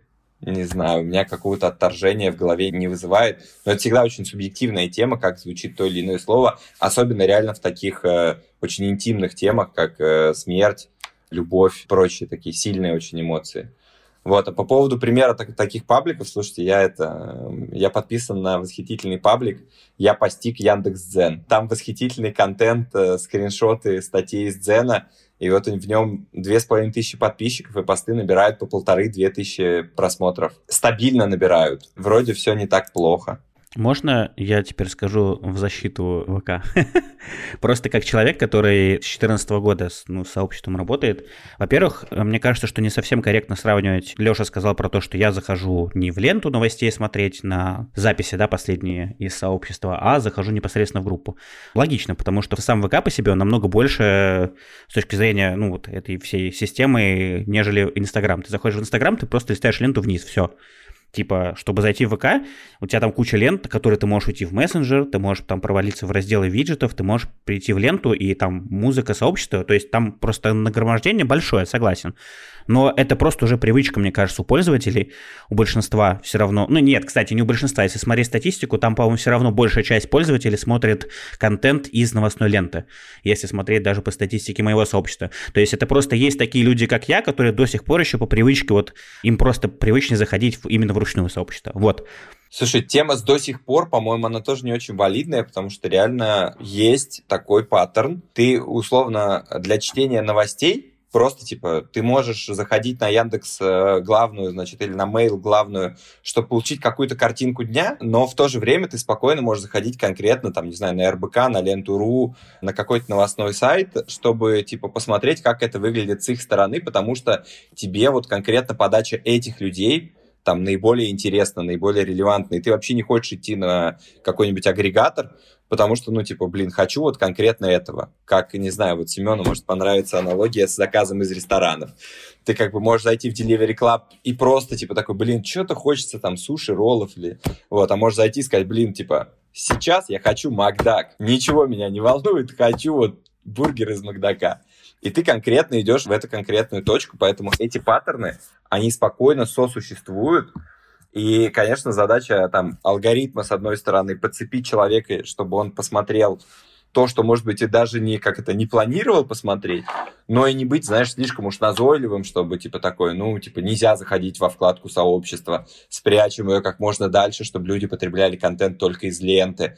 Это как раз то, что больше свойственно Инстаграму, да, типа, как, который пытается тебя максимально запушить в одну ленту, чтобы ты из нее уже никуда не вылезал. И второе, да, что хотел сказать, что касается контента как раз и вот этих вирусных, как ты сказал, да, Леша, охватов и всего остального, поскольку, типа, я веду это сообщество там 6 лет уже, я плюс-минус с ведением количества просмотров, да, я там и чекаю постоянно охват, я понимаю, какое количество просмотров и охватов у меня органическое, плюс-минус, оно стабильно всегда набегает. Там это от 15 до 30% от общего количества подписчиков охват 100% набирается. Все, что идет выше, дальше, дальше, вот я сейчас, допустим, открыл вот этот же пост там с наружкой вот этой стольяти, там типа 50 тысяч просмотров. Все, что уходит дальше там 25-30 тысяч просмотров, у меня в моем случае, я просто уже, ну, вычислил это практическим путем, так скажем, это все дальше улетает в органику. Это можно увидеть и по количеству просмотров, и по количеству лайков, и по количеству комментариев. То есть, если оно условно среднее, там, допустим, 100-150, то там на этих постах оно будет 700, например. И как бы я просто в какой-то момент, э, я помню, что точно была такая штука, что ВКонтакте понижал охват записи, у которых были либо, ну, господи, как они называются, предпросмотр ссылок, да, или как это называется, господи, забыл, снипеты, точно. А снипетов, либо если в постах были ссылки. И я просто в какой-то момент понял, что э, если есть возможность указать источник, то нужно просто отказаться от этой штуки. Я перестал ставить посты с, э, просто с прямыми ссылками, либо со снипетами, и у меня охваты просто сами по себе начали расти. Я в какой-то момент думал, что это связано исключительно с тем, то, что вот как Саша сказал, что это какие-то мимасики, или вот помнишь из креативного говна, когда ты берешь какой-то контент и выкладываешь. Но потом я начал писать более длинные тексты, и они начали набирать, ну, типа, точно такой же охват. И я понимаю, что, наверное, там с Дзеном у меня, честно, пока что не получается, но, по сути, ВК мне довольно существенную часть бесплатных охватов все равно дает. И поэтому, типа, это одна из главных причин, почему я до сих пор там и ВК веду, и сейчас еще там с ребятами мы по таргету работаем, они мне помогают там еще с рекламой. Ну, с января месяца будут помогать. Вот и все. Поэтому, ну, я вот эту корреляцию вижу. И, что самое главное, тут могут сказать, да, что, ну, это только сообщество для маркетологов, они традиционно всегда активные, типа, если посмотрите другие группы, то это вообще будет не так. Вот у меня есть еще несколько групп, одна из них там совсем маленькая, тоже про Питер, да, я просто выкладываю какие-то туда фотографии, там, не знаю, раз в месяц иногда, или там последний раз полгода назад выкладывал. Там эти фотографии набирают количество просмотров больше, чем у меня подписчиков, там их 30 тысяч. Я просто фотку выложил, на полгода забыл. Пришел, смотрю, там типа 40 тысяч охвата. Откуда они? Ну, они набираются все равно, и там люди что-то пишут все равно, лайкают. Поэтому мне кажется, что с этой точки зрения тут все равно все нормально, мое мнение. Пример, который я приводил э, давно, э, с, в нашем уже, уже типа, полчаса назад, мы на самом деле так-то больше часа проболтали. Про ребят из Микст, вот я открыл сообщество Кибердянск, по-моему, одно из их сообществ, и там 26 тысяч подписчиков, и при этом там в среднем просмотров у постов 60-70 тысяч. И тоже, ну, спокойно такое тоже бывает. Ну вот я как раз это то, что я говорил, что сообщество, которое вот именно художников, либо которое делают какой-то вот именно творческий контент сами, у них охваты всегда будут намного выше, чем у администраторов пабликов, которые просто э, там, как раньше делали, грабером просто забирали. Я помню, как они еще ухищрялись, типа, так, берем, помнишь, когда еще вели вот немезиды, заворованный контент, это все дело, они такие, так, берем картинку, тут замазываем одну букву, короче, немезида не распознает, точно. Я точно помню, как они это тестили, типа, распознает ли в итоге алгоритм или нет. Ну, там, насколько помню, все равно распознавал. Тут, знаете, я бы немножко в другую сторону как бы перевернул. Окей, мы когда просто говорим сейчас, вот, а вот есть еще вот паблик, у которого охваты большие. Меня больше интересует статистика в среднем по больнице, даже вот об этом. То есть, опять же, возможно, все не умеют, ну, мое окружение предпринимателей готовить как бы ленту ВК, но добиться стабильно высоких охватов ВК, сравнимых с тем, что происходит в других платформах, опять же, вот то, что у меня есть, как будто сильно сложнее, либо для этого просто надо упарываться, или такого не существует. Возможно, у тебя просто есть статистика, что в среднем, допустим, вот выборка, такое-то количество пабликов, сообществ, групп и всего остального, и вот у них средний охват, допустим, 10% органически, или что-нибудь еще. Я вот сейчас, допустим, у меня, скорее всего, в декабре выйдет статья по поводу Инстаграм, сравнение на большой выборке, там 1010, наверное, 20 профилей, я попросил знакомых, они соберут, охватов в Инстаграм Инстаграм по квартально, как они меняются. Вот, возможно, опять же, ты очень много говоришь о том, что мы это не пиарим, мы это не выносим, мы там вот это вот, типа, об этом никто не напишет. Но вот вся моя коммуникация с пресс-службой в ВКонтакте, ну, потому что у меня как бы есть э, медиа, которые пишут про маркетинг, которые я пишу про маркетинг. Это, смотрите, у нас какая-то новая штука появилась, типа новая функция, клипы ВКонтакте. А давайте вы о них публикуете. Я говорю, ну, у меня про Инстаграм. Окей, сколько будет стоить? Столько. Давайте опубликуем как бы на рекламных форматах. А реально интересных вот для маркетологов вещей, ну, такого ничего не залетает. То есть, если бы вдруг в ВК сделали какое-то такое исследование, статистику, то я бы за милую душу был бы первым человеком, кто побежал бы публиковать. Ну, как вчера Тернхеру, помнишь, когда, ну, то, что ребята тебе также прислали, я зашел, почитал, думаю, блин, ну, там реально крутая инфографика. Я не знаю, как э, Леша смотрит, я, как я руководствовался, да, я зашел, прочитал, понял, что, ну, типа, мне это близко интересно, и вот эта инфографика, на которой просто много цифр, и она оформлена хорошо. И ты такой, блин, ну, ладно, окей, почему не написать, типа... А ты про, про итоги года мини-эпс, да, вчерашние? И про них тоже в том числе. Есть, наверное, две большие проблемы. Значит, первая большая проблема Типа вот за декабрь у нас вышло 13 новостей, про которые мы написали пресс-релизы. И в основном это продуктовые апдейты. Реально, поскольку ВКонтакте это реально суперап, вот он всегда был суперапом, типа количество продуктовых вертикалей очень велико, естественно, типа в течение месяца в каждой продуктовой вертикали одна-две большие новые фичи да появляются. Ну или средние фичи, там, вопрос как оценивать. И, естественно, все такие, блин, типа, надо рассказывать про эти фичи. Их реально много. И из-за этого, наверное, есть сложность как раз у нас в общении с э, как это, журналистами в широком смысле слова, да, с теми людьми, которые ведут свои медиа. В том, что, блин, типа, чуваки, смотрите, у нас вот такой продукт запустился, а вот такой продукт запустился. Мы стараемся в последнее время перемежать это как раз с новостями про то, что в декабре такси ВКонтакте, значит, как э, уже суббренд стал спонсором, э, партнером Зенита. Крутая история, которая, в общем, с продуктом уже не особо не связана. Мы стараемся побольше такого контента генерировать в последнее время. И вот те же итоги года, да, там в плане инфографики стали оформлять. Работаем над собой. Собственно, а вторая проблема, которая э, как раз связана с инфографикой. По-моему, ВКонтакте сейчас э, э, это я с появлением ТикТока, лайки, значит, прочих таких веселых конкурентов, начал говорить о том, что ВКонтакте это платформа для тех, кто умеет читать. Платформа, на которой все еще популярен текст. И вот э, там, Семен, да, ты сказал, что типа пишу большие тексты, и там народ все равно лайкает, читает, охваты появляются. Вот это как раз интересный момент, что, конечно, коммуникация последние там несколько лет тяготеет к визуальным форматам. Конечно же, там фоточки, видосики, короткие, длинные, все более и более популярны. Мы стараемся тоже не отставать от этого тренда там, с тем же запуском клипов. Но, наверное, мы еще тоже не до конца перестроились внутри в то, что, блин, ребят, типа, нужно быть более визуалами, э, чем текстовиками. И мы, наверное, немножко, немножко страдаем от этого, от того, что ну, у нас такая интеллигентная питерская команда, которая привыкла к тому, что типа надо читать и типа подавать новости в формате текста. Это что-то более правильное, чем делать, э, ну даже ладно, бог с ней с инфографикой, надо уже, наверное, какие-то реально видосики записывать шестисекундные по поводу того, что мы сделали. Вот. А мы как-то, ну, используем, конечно, сторис формат, но не так активно, как э, могли бы. Будем работать над собой точно в следующем году, чтобы для вас э, было больше новостей про какие-то крутые кейсы внутри платформы с существующими продуктами, и чтобы они были в каком-то более наглядном формате. Я бы тут, наверное, поправил, если позволишь, не про наглядность разговора. У меня, допустим, средний пост в Инстаграм суммарно по количеству текста это тысячи три с половиной, наверное, символов, что нельзя сказать, что это типа фотопост, который никто читать не будет. Там и карусель, и текст как бы читают. А мы про другое, про то, что подавляющее большинство всего, что в коммуникации ВК транслируют, типа вот на таких, как мы, это как раз, ребята, у нас новая фича запустилась. Ну, успехов, как бы.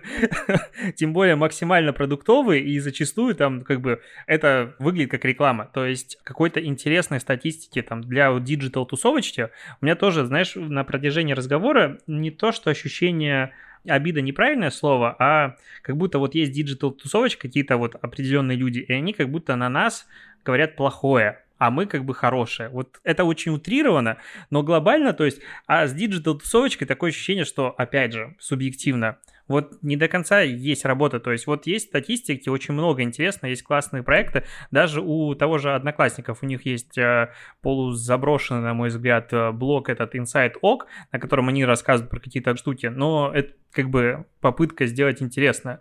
А здесь как будто контент-мейкеры, вот эта статистика, маркетологи, ну типа вам нужна статистика, мы ее не дадим. Никогда в жизни ничего не покажем. Слушай, ну, во-первых, э, конечно, конечно, точно нет никакого негативного отношения. А, я, меня тут скорее, знаешь, какая-то такая добрая ирония местами бывает по поводу того, что я же долгое время был одним из вообще немногих публичных лиц. И, конечно, когда тебе на каждой конференции задают плюс-минус одни и те же вопросы, ты такой, блин, ну, ребята, ну, что-то это... Давайте уже как-то что-нибудь, какую-то новую шарманочку, может, заведем. Я при этом сам являюсь таким же представителем диджитал-тусовки, как, в общем, большинство сотрудников. И у нас там реально куча людей переживает про то, что, блин, типа, почему вот про этих пишут, про тех не пишут. И при этом мы еще, такое свойство есть у команды ВКонтакте, мы очень скромные. Ну, то есть, типа, мы пишем пресс-релиз, типа, надо написать про новую фичу. Ну, давайте напишем про новую фичу, давайте обязательно подсветим, что там какие-то крутые метрики. Но и мы такие, типа, ну, хорошо, про фичу написали. А дальше мы делаем какой-нибудь, не знаю, миллион каких-нибудь кейсов, исследований, чего-то еще. Ну, и мы такие где-то внутри пообсуждали, ну, типа, хорошие данные, ну, прикольно, ну, да, ну, хорошо. И это мы не отправляем как-то в публичное пространство. И, наверное, да, во многом действительно здесь проблема, что где-то, знаешь, нам мешает, э, наверное, то, что, типа, блин, ну, надо, наверное, вот там последний вопрос в вашем списке, типа, почему в ВКонтакте нет телеграм-канала? Ну, типа, что-то вроде как-то там достаточно ли это правильно для нас. На самом деле, на этот вопрос ответ давно уже есть, что мы вообще окей абсолютно со всеми внешними платформами, но, типа, у нас так много внутри ВКонтактовской движухи, так много сообществ внутри ВКонтакте, что мы такие, ну, типа, блин, надо же как-то полноценно заниматься, надо же не просто там завести канал и пресс-релизы туда публиковать, а, ну, что-то прикольное сделать. И как-то руки не доходят. Вот, наверное, наверное, дойдут в следующем году, я думаю. Надо бы в общем и целом. Ну и по поводу статистики тоже, да, вот не знаю, там в ноябре, в конце ноября мы публиковали исследование поколения Z, да, там как подростки что-то о себе рассказывают. Надо, наверное, реально почаще такие штуки делать. Вот мы, мы вообще никак не скрываем статистику, всегда максимально много публично рассказываем, но обычно оно бывает, да, знаешь, где-то в годовом отчете, значит, э, где-то в годовом отчете корпоративном, где-то вот в отчетах которые мы в виде инфографики отдельного лендоса в этом году сделали. Будем лучше работать э, в этом направлении, рассказывай, какая стата нужна. Будем делиться, мы, правда, реально максимально открыты в этом смысле. Вот, и в том числе статистику по тому, сколько сообществ, распределение, условно, доли охвата от числа подписчиков попробуем собрать. Леша имел в виду, что это такие, они очень, так скажем, узконишевые запросы и вопросы, так скажем, да, но получая ответы на них, то есть, условно, да, когда человек там из диджитал-тусовки, да, так скажем, читает вот пресс-релизы, которые написаны, в которых есть, там, не знаю, мы получили, там, не знаю, миллион охвата, там 10 тысяч касаний, там, условно, там, с нашей целевой аудиторией. Как все думают, блин, да мы эти цифры уже 150 раз видели, там, у Яндекса, там, у Гугла, у Фейсбука, типа. А когда вот за счет как раз-таки цифр, которые обычно, там, условно, никто не дает, либо они просто были ранее недоступны, человек как раз такой, вау, нифига себе, типа, они делятся теми цифрами, которые, типа, они раньше не раскрывали. И в этом и есть ценность в том числе. Ну, то есть, понятно, что нельзя их на постоянной основе давать. Ты же понимаешь, что количество вообще таких метрик, оно конечно. Ну, не, понятно, но в любом случае, с чего-то можно начать все равно. Не-не, слушай, мы, мы стараемся делиться, стараемся делиться какими-то реально прикольными штуками, которые находим. Вот в 19 или 18 году у меня уже после пандемии все, все смешалось. У меня такой, типа, периоды даже, даже в годах немножко смешались. Мы рассказывали, что этот самый розовое вино, э, трек LJ и Федука, типа, послушали один трек 300 миллионов раз. Ну, то есть в среднем два раза на каждого жителя России. Тоже такая статистика, которую, в общем, ты нигде не достанешь отдельно. Любопытная штука, которой мы стараемся делиться. Но согласен, много чем можно делиться. Еще мне кажется, что тут далеко не всегда вообще статистика важна. Ну, правда, типа, мы делаем какие-нибудь прикольные кейсы, про которые там с теми же VK Talents, да, с работать с этим сообществом, с музеями, вот, не знаю, бот ЮНЕСКО у нас был, который достаточно прикольно зашел. И этого всего очень много, и, ну, мы как-то, знаешь, всегда очень сильно сфокусированы внутри на работе, а не на продвижении того, что мы сделали. Это тоже надо как-то э, улучшать нам. Потому что, ну, реально банально, за какими-то вот такими, наверное, разговорами подкастами, чем-то еще можно делиться кучей вещей. Иногда они выглядят для меня лично, знаешь, либо очевидными, либо слишком мелкими. Ну, типа, so what? Я иногда задаюсь вопросом, забывая, да, что куча людей это супер интересно, прикольно и необычно, не знаю. Тут напрашивается тогда логичный вопрос, который меня очень тревожил про подкасты исследование Медиаскоп ВКонтакте. Ну, скажем так, э, сообщество подкастеров, ты понимаешь, оно очень небольшое. Конечно, их мало людей. И когда увидели данные, по которым ВКонтакте, оказывается, я как бы вот сейчас хочу разобраться на этот э, счет, одной из главных платформ для прослушивания подкастов, 39% ответили, что они слушают подкасты во ВКонтакте, на первом месте YouTube 57%, третье место Яндекс Музыка 30%, Одноклассники четвертое место 13%, и для всех был шок, что в Одноклассниках вообще подкасты в принципе существуют, и сайты авторов подкастов 10%. И вот в этом наборе платформ как-то пропали Apple подкасты, Google подкасты, CastBox, куча других. Spotify не берем, они не запущены в России, да, очень небольшое количество. И как раз вот это исследование, оно очень поставил вопрос над экспертностью, экспертизой медиаскопа и того, чего вы как бы хочет транслировать. Как будто, знаешь, давай сделаем исследование, в котором мы покажем, что все подкасты слушают у нас. Ты приходишь в чат подкастеров, где все топовые сидят, вот все, кто есть вообще. Подкасты — это они. Спрашиваешь, какое-нибудь прослушивание в ВК есть? Нет. А что, в ВК есть подкасты? Ну, вот такое вот ощущение. Я пошел смотреть группы локальные. Оказывается, очень много есть подкастов, которые живут только в ВК, в каких-то пабликах, группах и так далее. Но вопрос, что это за исследование? как это так получилось, и на все вопросы был ответ типа, ну, вы не репрезентативны, а исследование репрезентативно. Хочу как-то рассказать про это так, чтобы не возникло ощущение, что я на кого-то набрасываю или что-то такое. Э, я, на самом деле, очень люблю объективные цифры, э, так же, как ты. Вот, ну, правда, для меня это самое важное. Мы никогда не делаем исследований, чтобы, типа, попиариться. То есть, если мы что-то исследуем, если мы просим какую-то аналитическую компанию что-то посчитать, нам это нужно, чтобы понять реальное место в мире. Это первый момент. Второй момент. Да, типа, мы объективно, мы все не репрезентативны, и у нас есть некий пузырь, да, Третий момент — это то, что у больших игроков есть некий, опять забыл русское слово, гандикап, значит, то есть есть некое преимущество, их скорее будут называть. Ну, то есть когда у тебя спросят что угодно, и покажут э, там проекты, ты типа будешь тыкать в то, что ты знаешь, даже если это не очень релевантно, и, и даже если ты типа такой, а что такое подкаст вообще? Ну, не знаю, ну вот типа вроде как YouTube и ВКонтакте, что-то знакомое. И это, конечно, дает какое-то смещение.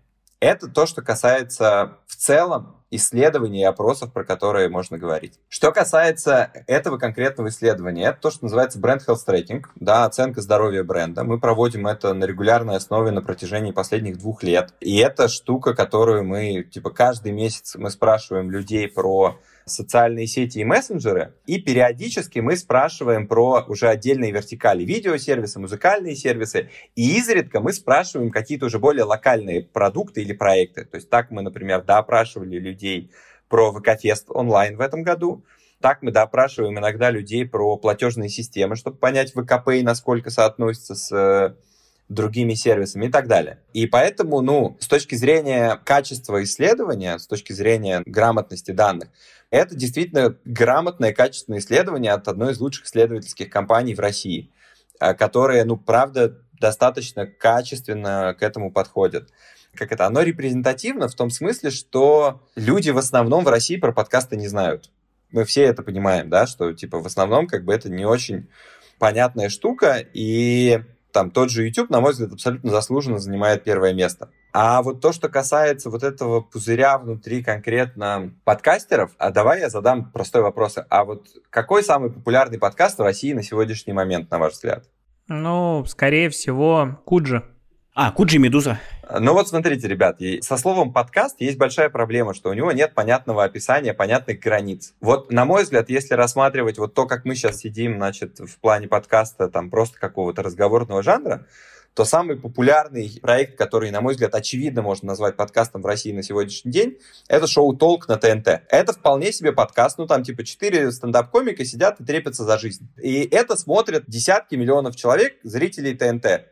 Это там на несколько порядков больше, чем даже Куджи, собственно, да, который я тоже с большим удовольствием потребляю. Кажется, что вот, да, если мы принимаем то, что там, типа, есть Куджи подкаст, и это подкаст, и мы согласны с тем, что это подкаст, то потребление такого контента в YouTube, оно, по-моему, больше, чем совокупное потребление на всех остальных платформах вместе взятых. Ну, потому что у Куджи, типа, миллион прослушиваний, и я думаю, что у Медузы там сумма всех подкастов за месяц это примерно такое число при всем уважении как, ко всем коллегам. Здесь из-за размытости термина, я думаю, получается такая штука, что вот мы сидим, значит, в каком-то комьюнити подкастеров, которые вот воспринимают подкасты как исключительно жанр, исключительно аудиальный, да, где там, не знаю, все должны сидеть в наушниках э, и со специальными микрофонами, а люди, когда такие подкаст, ну вот, не знаю, выпуски Соловьева, это подкасты или нет? Вообще, чем подкаст отличается от радиопередачи? В этом смысле реально очень тяжело проводить какой-то водораздел. И то, как люди отвечают, ну, мне чисто с точки зрения человека, который много занимался исследованиями, мне понятно. При этом, как бы, если говорить вот там про ту нишу, про которую мы, как правило, говорим внутри нашей тусовочки, называя слово подкаст, да, наверное, это не репрезентативно, потому что какие-нибудь Blitz and Chips, как бы, они вот немножко другое распределение. И в этом смысле реально ВКонтакте будет там большое количество и видеоконтента, и каких-то там нишевых э, тем, и большое количество аудиодорожек, знаешь, там диджейских, радиостанций и прочего, тоже, которые, типа, непонятно. Вот в Apple Podcast есть отдельная категория музыка, и там, типа, в основном радиостанции. Считать ли это подкастами в широком смысле слова или нет? Короче, мне кажется, что просто тема подкастов, она настолько не сформированная как какая-то индустрия, что любое исследование, конечно, будет немножко кривым. И здесь я, ну, я не претендую на то, что прослушивание вот того, что мы называем подкастами среди подкастеров во ВКонтакте, больше, чем в Яндекс Музыке, возможно, меньше. Ну, там почти наверняка меньше. Но при этом, ну, действительно большое количество людей такие, ну, типа, окей, я там слушаю какой-то текстовый контент во ВКонтакте, и типа, ну, это вроде бы подкаст. И предвосхищая, собственно, вторую, кстати, по-моему, часть твоего вопроса. Да-да-да, там было как раз про развитие. Да, про развитие, про то, что типа ВКонтакте невозможно найти подкасты. Ну, у нас на вкладке сервисы есть кнопочка подкасты. Только сейчас ее нашел совершенно случайно, честно говоря. Да, да, есть проблема, когда у нас реально очень много сервисов, то, естественно, как это в... более ярко вылезают те, у которых большая аудитория, у которых там большая потенциальная аудитория. В то же время мы не забиваем совершенно точно на рынок подкастов и хотим там активное участие принимать в будущем. Но для меня сейчас реально большой вопрос, а в каком виде вообще это должно быть? И стоит ли корректно и уместно ли там сравнивать это вот именно как какую-то субкультуру под индустрию, или же вообще нам нужно условно для подкастов развивать видеоплатформу, а не аудиостриминговую платформу, потому что, ну, реально самые популярные подкасты, и не только Куджи, есть куча, там есть подкаст Славы Комиссаренко, много других, которые реально в YouTube набирают сотни тысяч миллионы прослушиваний, и вот грань между там типа подкастом и видеоинтервью Дудя, она очень размытая, поэтому, может быть, нам стоит сфокусироваться на, там, на видео как на более широкой индустрии. Мы на это внимательно смотрим, изучаем, пытаемся понять сами. Сами до конца, честно, не понимаем. Смотри, с точки зрения автора, ну вот условно, да, если мы говорим, что это начинающий человек, который вот первые шаги, да, допустим, делает в подкастинге, и, допустим, как в курсах тех же по подкасту, у той же Крис Вазовский, да, когда она объясняет и рассказывает. По сути, человек начинает с того, что он покупает недорогой микрофон, ему намного проще записать подкаст не в видеоформате. Видеоформат — это то, к чему приходят постепенно, так скажем, да, вот мы сейчас уже, там пишем второй сезон, и мы понимаем, что там условно к концу второго сезона или там к середине, или может быть к началу третьего, нам в любом случае нужно будет делать видеоформат, просто потому что люди по-другому совершенно воспринимают контент, когда он идет не просто в формате голоса, а в формате видео. Я понимаю, о чем ты говоришь, что есть путаница с тем, как правильно подавать в видео или в аудио. И если подавать и так, и так, то люди могут просто начать путаться. Но тут очень важное понимание в том, кто как потребляет контент. Ну, давай приведем банальный пример. Там, условно, у человека есть Инстаграм, ТикТок и ВКонтакте, но он чаще всего пользуется там, условно, и той, и другой, и третьей соцсетью, правильно? Просто он заходит в данный момент туда, куда ему удобно, или там, где он хочет прочекать там последнее обновление, или там уведомления, сообщения и прочее. По идее, кажется, что то же самое может быть и с подкастами. То есть, если он хочет послушать аудиоформат, то он идет и нажимает там, допустим, там, слушает в формате аудио. Если он хочет смотреть видеоверсию, он смотрит видеоверсию. Кажется, что здесь какой-то проблемы такой нет. И второй момент, вот ты сказал про то, что, возможно, вам стоит эту тему развивать, и Леша сказал, что у нас есть, так скажем, да, вот это комьюнити вот э, подкастеров. По сути, это просто там несколько телеграм-чатов, да, в которых собран, не знаю, порядка 200-300 человек. Это вот, по сути, авторы вот вообще всех большинства самых крупных и самых прослушиваемых подкастов в России. И туда в последние месяцы стали активно добавлять ребят из Яндекс Музыки, из, э, господи, как он, дайте не ошибиться-то, Сберзвук, по-моему, да, и называются они сейчас? Да-да, есть такое, да. И ребят туда стали добавлять, они потихонечку там типа просто общаются, собирают какой-то фидбэк и вот это все прочее. Кажется, что, возможно, вам тоже стоит как минимум какого-то человека туда тоже закинуть с точки зрения того, что популяризировать это все, либо хотя бы ребятам, тем, кто вот из популярных подкастеров, их нет у вас, объяснять, что, возможно, ну, и, реально имеет смысл грузить э, те же подкасты по RSS. Это же так легко. Ну, типа, мы же когда настраивали, это же просто ты добавляешь RSS фид, он загружается в сообщество автоматически. В этом вообще нет никакой проблемы. Дополнительные прослушивания будут.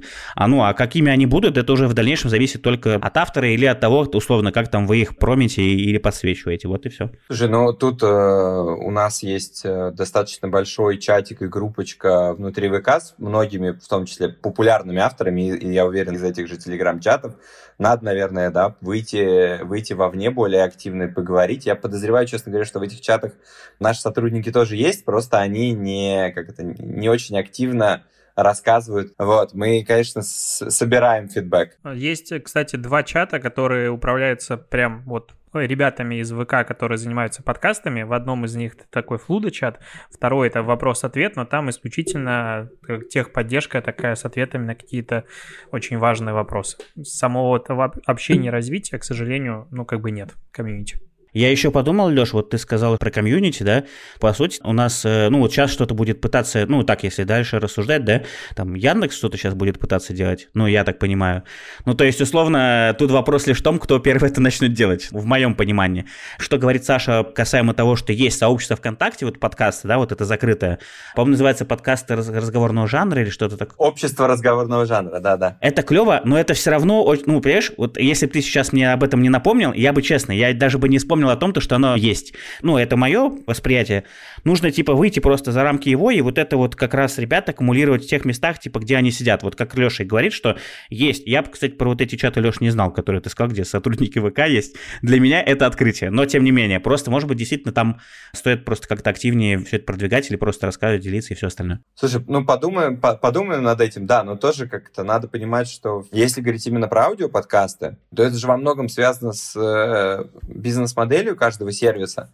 И вот если говорить про там Яндекс Музыку, Spotify и прочее, ну вот у них есть только музыкальный сервис внутри, и они развивают э, аудиопрослушивание, и им нужно чем-то отличаться. В индустрии музыкальных плееров отличие между сервисами минимальное. Ну, типа, Яндекс Музыка от Spotify по большому счету мало чем отличается. Ну, типа, это кнопка play. Дальше уже там какие-то рюши типа того, что есть там тут более умные плейлисты, тут типа менее умные плейлисты. Хотя это тоже очень субъективная штука. Слушайте, я как читаю комментарии, вижу, что есть фанаты и у тех, и у других, и у третьих алгоритмов. Но когда ты, по сути, просто музыкальный плеер, и в плане музыки весь контент у всех одинаковый, реально каталог, который доступен Spotify, Яндексу, Google музыки, значит, э, кто еще, Сберзвуку, Дизеру и прочим, он одинаковый. На этом рынке нету никаких эксклюзивов, в отличие от видеорынка, например. То, естественно, как бы каждый игрок пытается дифференцироваться, и подкасты — это хороший способ дифференциации для музыкальных сервисов.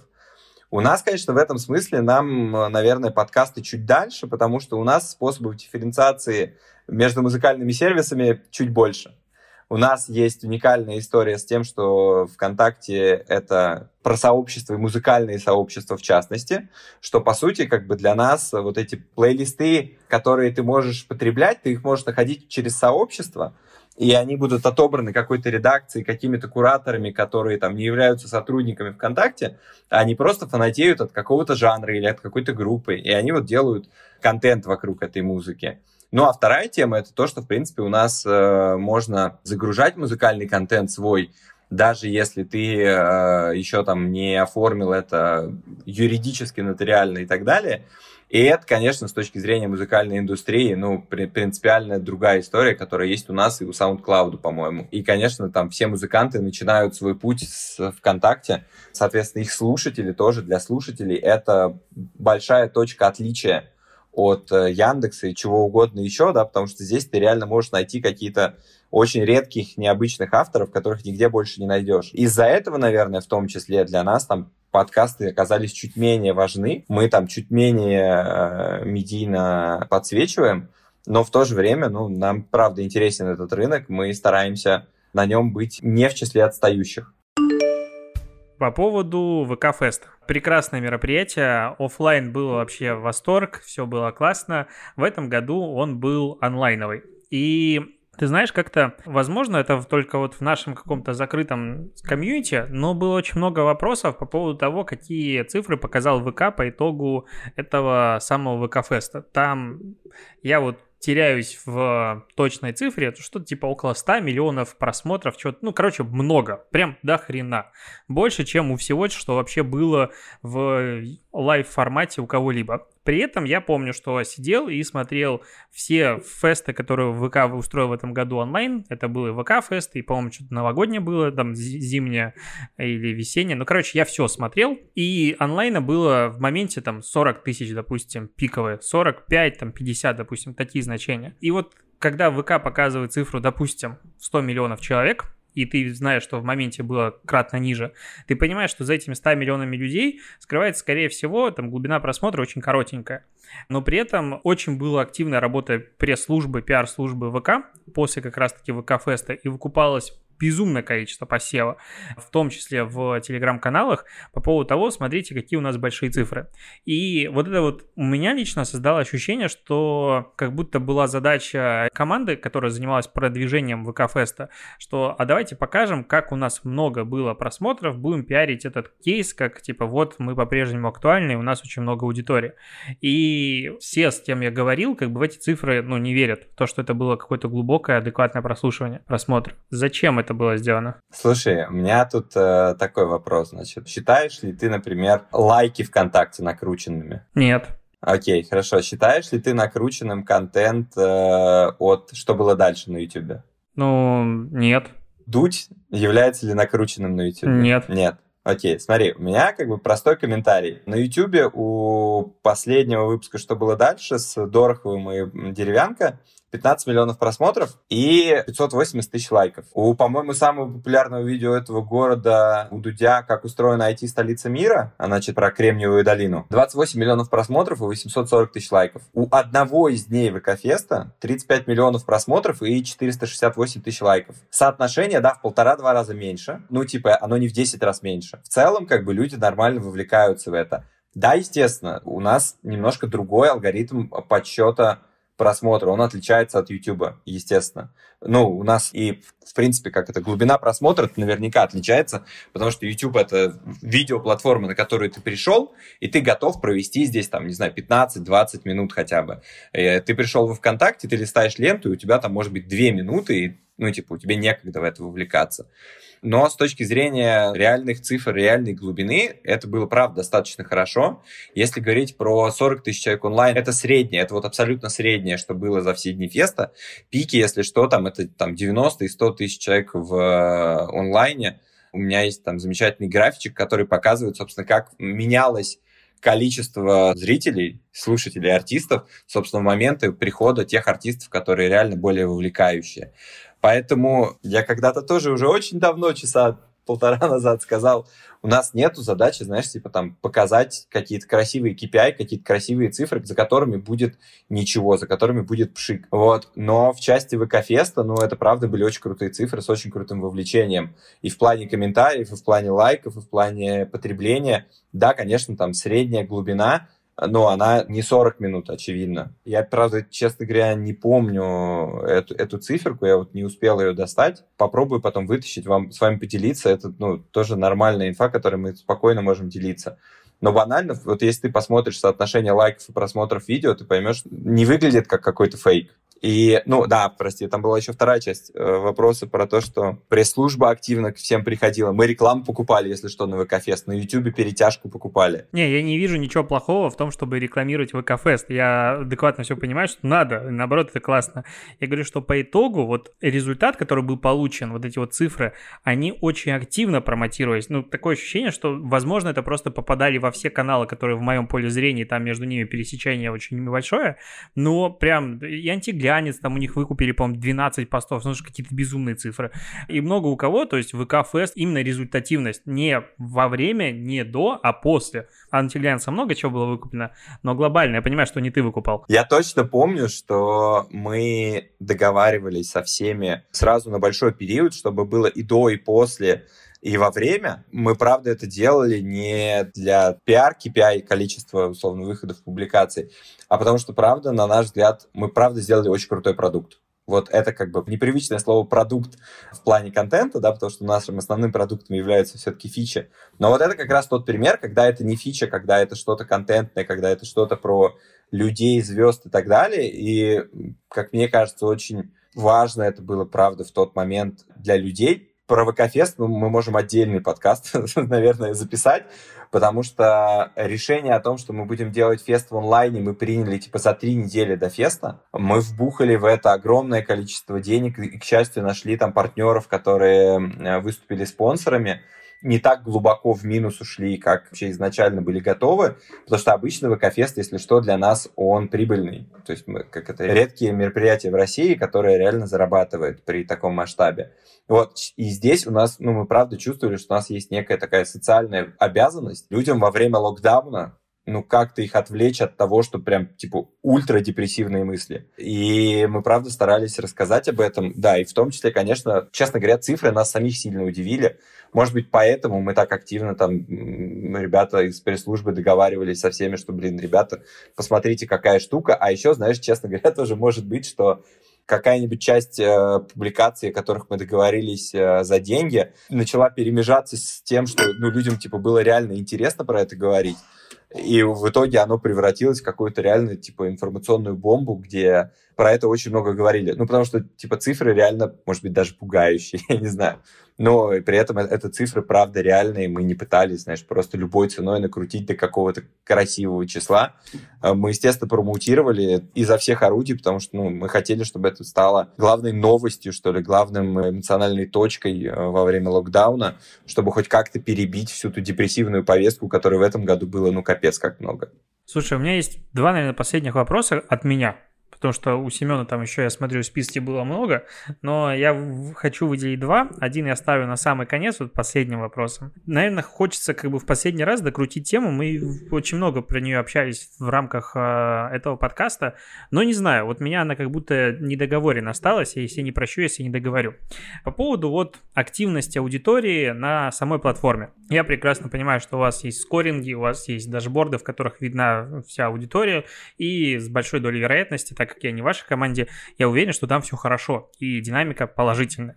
Но вопрос как раз-таки по пользовательскому контенту не профессиональных контент-мейкеров, а конечной аудитории. Опять же, я понимаю адекватно, что я являюсь представителем вот этих поколения дебильных людей, которые первыми все пробуют самое все, что появилось, надо попробовать сразу. И я типа везде мигрирую и ухожу. Но, опять же, может быть, ты меня сможешь переубедить. Создается впечатление, что ВКонтакте со своими обновлениями сторис и клипами, как будто они не выстрелили так, как они должны были выстрелить. Я по сторис э, еще делал на икре, на основном курсе. У меня был как раз клиент ВК, и мы делали им проект, как можно было бы продвинуть э, сторис сделали, на мой взгляд, классную штуку. Мы, кстати, выиграли тогда. Напоминаю просто для тех, кто редко слышал эту историю в моем подкасте. И ВК нам представитель сказали, да, классная идея, мы это все планируем реализовать. Вы даже попали в нас, то, что у нас была внутренняя информация. И ничего из этого как бы не сделали. И из очень крутой функции, которая как бы могла развиваться вообще в другую сторону, опять же, у меня такое ощущение, чем э, в Инстаграм, потому что она по-другому как бы могла бы работать. Сторис ВКонтакте, ну, я их замечаю только тогда, когда мне ВК в последнее время очень активно начал пуши присылать. Типа, тут твой друг начал делать какую-то трансляцию, думаю, кто ты? Или опубликовал сторис, или что-то еще, и вот этих пушей стало очень много. Но как будто вот сторис, они, ну, не в 100% не взлетели так, как могли бы взлететь. Рядом есть клипы, вот статистикой ВКонтакте поделились э, годовой, что там 31 миллиард просмотров за 2020 год, 3 э, миллиона опубликованных клипов, все остальное. Но, опять же, вот создается ощущение какое-то со стороны, возможно, что это не так выстрелило. Но вопрос в другом. Вопрос в том, что вот паттерн поведения среднестатистического пользователя, как будто бы у меня такое ощущение, который хочет выложить куда-то фотографию, топ of mind его платформ — это условно Инстаграм. Если там видосик, возможно, это Инстаграм, если что-то прикольное, там ТикТок, потому что он хочет тоже популярности. А как будто что-то публиковать во ВКонтакте, вот уже не делают люди такие альбомы, как раньше, когда в лес пошли, подфотографировались, типа, а, давай 50 фотографий и выбери лучшую. И вот все меньше и меньше такого фотографии хочется ложить в ВК, и там типа вот фото-контент, это, допустим, Инстаграм, ну и выложить туда фоточку. Видосики посмотреть, допустим, YouTube, э, тот же ТикТок. А как будто ВК тогда остается платформой для групп. Вот типа зайти туда и пообщаться в группе с единомышленниками, но при этом вот э, те типа 1,9%, там 1% и 9% людей, которые создают контент, они как будто ушли на другие платформы, потому что они являются вот этими вот главными, э, самыми активными, трендовыми.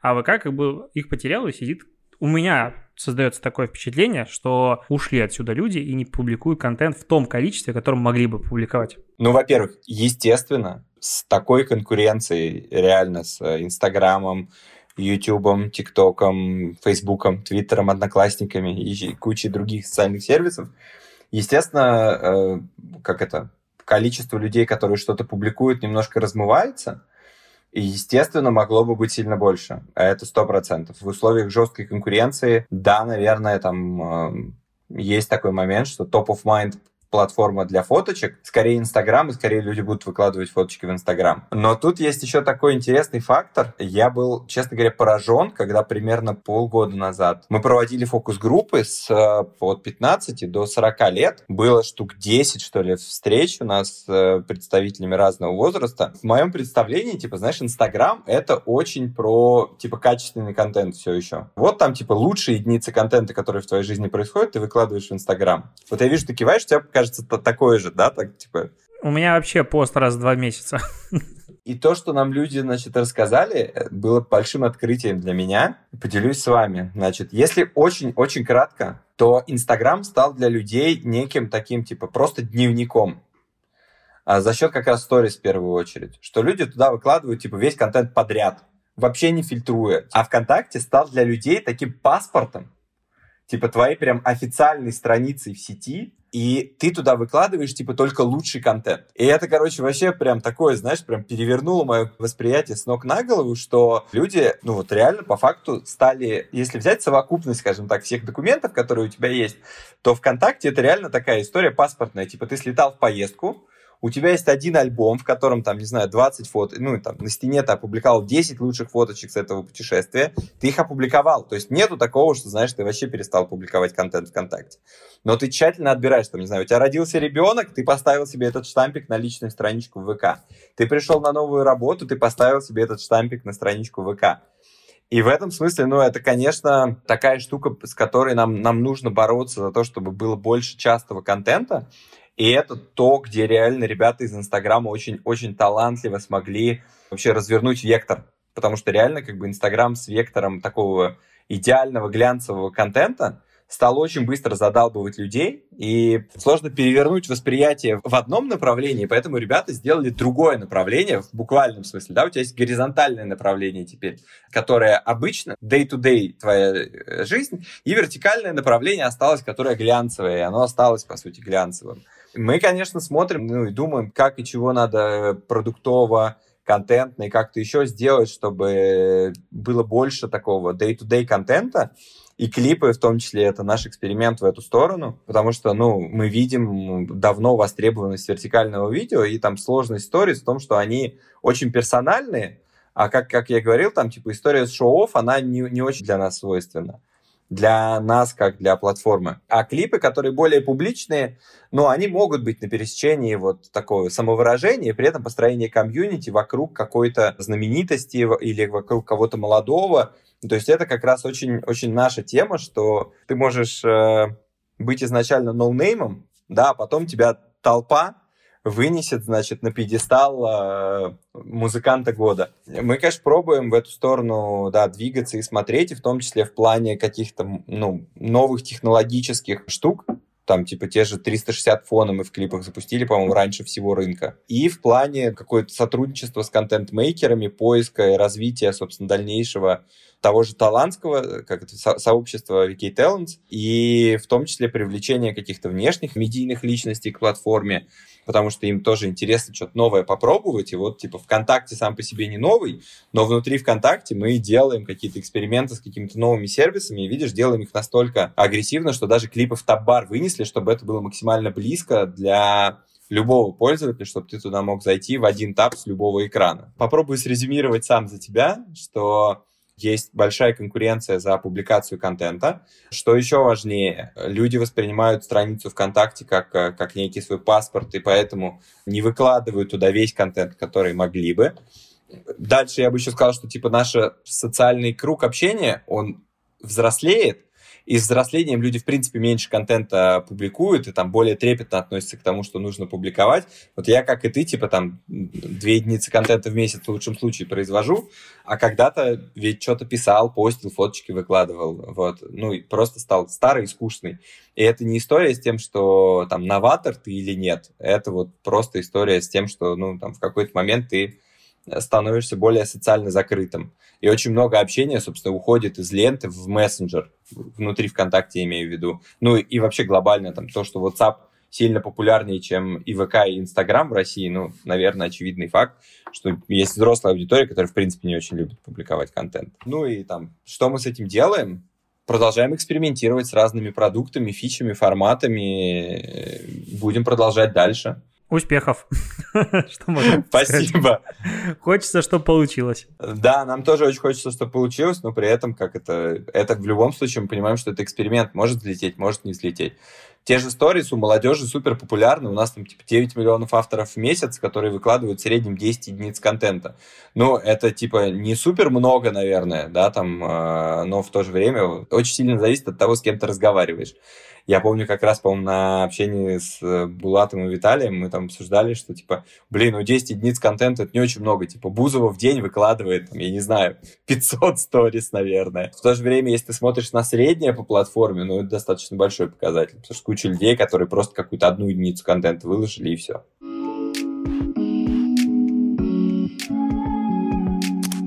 На этом мы заканчиваем первую часть нашего большого разговора с Александром. Во второй части мы обсудим рекламный кабинет, куда он развивается во ВКонтакте, почему он развивается, допустим, так медленно.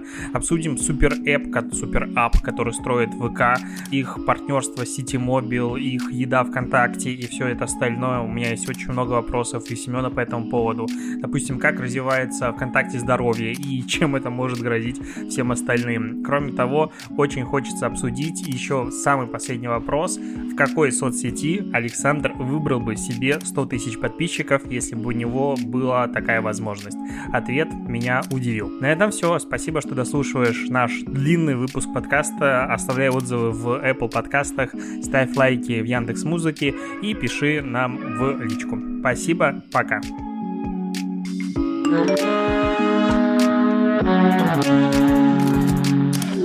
Thank you. Thank you.